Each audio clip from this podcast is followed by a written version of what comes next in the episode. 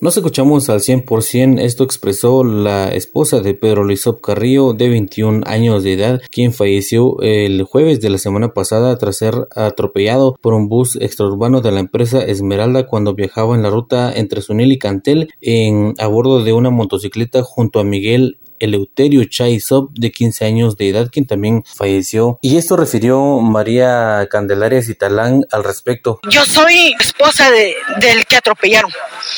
Y, y no es justo que todo el tiempo estemos pasando lo mismo.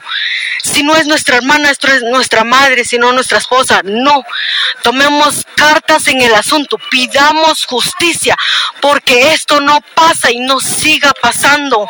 Ya nos duele mucho, no, no queremos lo mismo.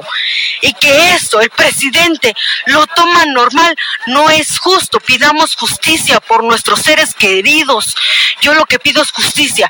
Y no es justo que hagan esto, no es justo que siempre las camionetas hagan esto.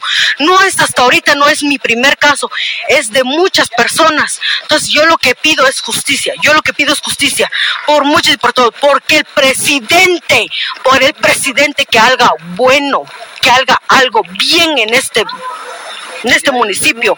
Yo eso es lo que pido, por favor, que hagan llegar este video al presidente presidente. Tanto la esposa como la familia de los fallecidos pide justicia y piden a las autoridades tomar cartas en el asunto sobre pues eh, esta situación que ocurre, el cual enluta a toda una familia. Con esta información retorno a cabina, como nos escuchamos.